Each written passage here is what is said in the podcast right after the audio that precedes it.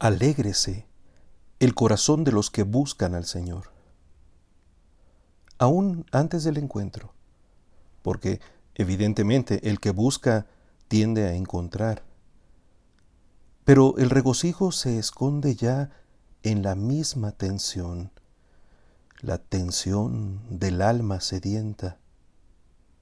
Sabemos de la gloria de su nombre, pero el rostro se esconde. Percibimos su poder, elocuente en la hermosura del camino, y nos conforta constatarlo. Pero, como el amado en el cantar, también la angustia de su ausencia nos despierta a medianoche. ¿Dónde estás, Señor? Rastreamos los senderos de tu huida e intuimos el aroma de tu paso. Y el deseo se enciende, el deseo respira, pulsan las ansiedades y nos movemos sacudidos más allá de las inercias. ¿Dónde estás, Señor? Basta el recuerdo para garantizar el sentido. El ímpetu del corazón no carece de rumbo. El mandamiento se pronuncia como respuesta al anhelo, y es un gusto escucharlo, pronunciado por su propio testigo. Amarás al Señor tu Dios con todo tu corazón, con toda tu alma y con toda tu mente, y amarás a tu prójimo como a ti mismo. Qué alegría que la palabra concuerde con el impulso. Su afirmación indica el rumbo y corrige al malintencionado. No importa que su pregunta se haya formulado para poner a prueba. La verdad de Dios no se oculta. Nos llama para que la busquemos y nos sale al encuentro para purificarnos. Y en el transcurso nos habilita para el amor y nos depura la intención. Su belleza es tal que nos enamora sin remedio a pesar de las flaquezas. Amar es a lo que aspiramos, y no el amor tibio del mediocre, ni el amor turbio del egoísta.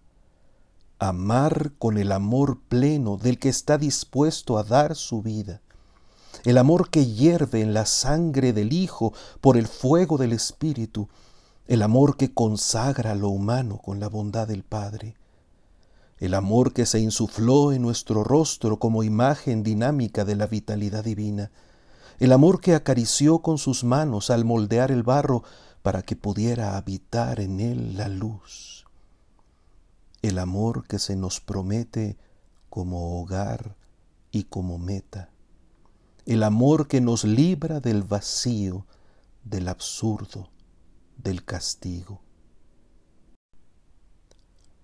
En estos dos mandamientos se fundan toda la ley y los profetas. Son el secreto del plan de Dios y la savia del tronco de su obra. Son el principio de la ética y el sustento del mismo universo, síntesis de toda armonía y llave de la belleza solución de los enigmas y quilate de los tesoros, descanso que no duerme y embelezo que no teme, lo único que vale, porque es el misterio de Dios, comunicado y participado como su huella en nosotros y como nuestro propio destino. La altura de su dignidad no se realiza sino en la humildad de nuestra talla. Son los gestos sencillos del que renuncia a hacer sufrir, oprimir o explotar al desvalido, del que rechaza aprovecharse de los demás y ofrece su mano, su bolsa o su voz para defenderlo y promoverlo. El encanto de la justicia, sin embargo, solo se manifiesta cuando supera el tono de la obligación y brota con la generosidad del que aprecia al otro como hermano, del que renuncia a toda usura contra él y tiene la delicadeza de velar porque no se quede sin su cobertor a la puesta del sol. Del que habiendo aprendido a ver en los ojos del prójimo su propio valor, rinde gloria a Dios en su amistad y servicio, del que ama y deja arder su carne en el ara de la cruz, imitando al apóstol y al Señor en quien han creído. La alegría del deseo de Dios la da el mismo que sella en su amor, el Espíritu Santo, el mismo que, implícito en cada suspiro, gime desde lo más profundo, tendiendo a la plenitud, consumando esa misma plenitud en la gloria del Padre, el que a la vez articula la garganta para que podamos pronunciar el nombre divino y afina la emisión de la voz para que sea auténtica profesión de fe. Es el Espíritu que otorga aceptar la palabra de Dios y nos conjuga como expresión de su verdad al punto de convertirnos en ejemplo para que la fe se difunda y Dios llegue a ser conocido en todas partes. Porque la verdad como el bien y la belleza, conoce la misma dinámica desbordante del amor que se transmite creando comunión y propiciando la fiesta. Busquemos al Señor, busquémoslo y seremos fuertes.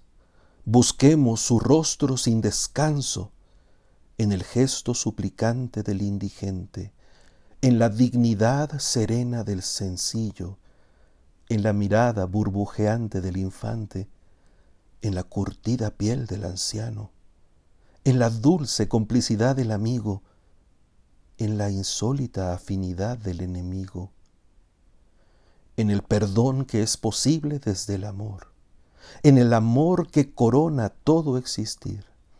Las expresiones más variadas de lo humano reflejan siempre el rasgo indeleble del único que merece ser amado.